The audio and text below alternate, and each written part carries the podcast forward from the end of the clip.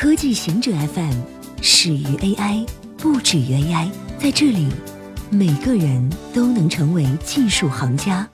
欢迎收听今天的极客情报站。反对科学共识的人存在达克效应的认知偏差。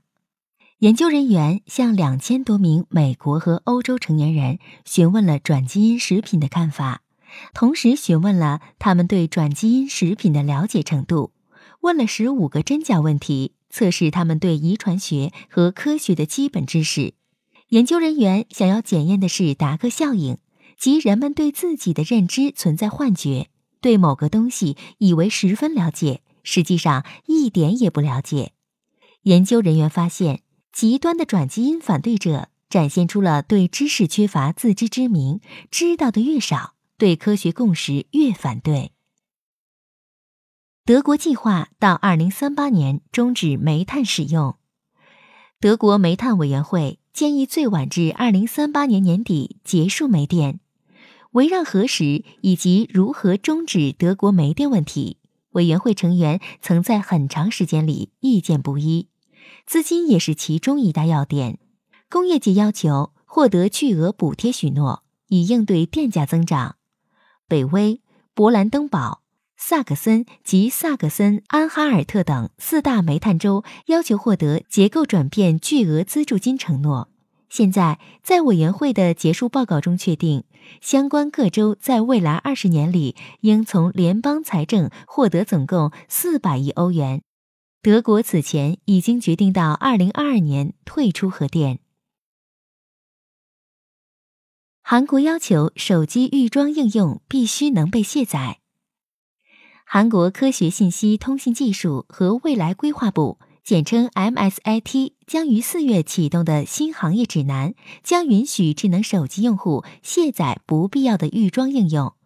MSIT 表示，这一指南旨在纠正让智能手机用户感到不方便以及导致行业不公平竞争的不正当做法。MSIT 称。此举还将有助于增加用户可以使用的手机存储空间，并能延长电池使用时间。根据新的指南，电信公司需要让大部分预装应用能被卸载，只有四类应用除外。这四类应用与 WiFi、NFC、客户服务中心和应用商店有关。NAS 公布小行星天涯海角最新照片。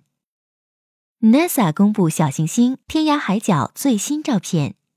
NASA 新视野号探测器团队公布了天涯海角 Ultimately 的最新照片。新视野号于一月一日近距离飞越天涯海角，它在此过程中收集的数据正陆续发回地球。照片显示，天涯海角表面呈淡红色，由两个球体连接构成，外形酷似雪人，总长度为三十一公里。最新图像显示，两个球体中直径七公里的较大球体表面有一个深坑，许多地区的地形细节清晰可见，包括许多直径约零点七公里的小坑。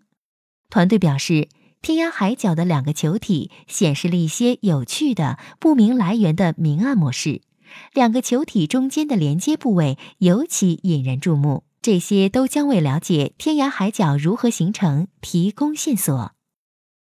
电动滑板车若不戴头盔，头部受伤比例占四成。根据发表在美国医学会期刊上的一项研究，大约百分之九十五的电动滑板车用户不戴头盔，而与电动滑板车相关的受伤有四成与头部相关。加州洛杉矶分校的研究人员在论文中对电动滑板车对公共健康的风险发出了警告。他们跟踪了加州洛杉矶分校附属的急诊室在二零一七年九月一日到二零一八年八月三十一日之间记录下的二百四十九起电动滑板车相关的受伤急症报告，而在同一时间段，急诊室记录下了一百九十五起骑自行车受伤和一百八十一名行人受伤的报告。与电动滑板相关的受伤报告中，百分之五十八的伤者是男性。平均年龄三十三点七岁，百分之九十二是骑电动滑板，有十一人是被电动滑板撞了。受伤的骑手只有十人戴了头盔，百分之九十五的电动滑板车手没有戴头盔。最常见的伤处在头部，其他常见受伤包括骨折、挫伤、扭伤和撕裂伤。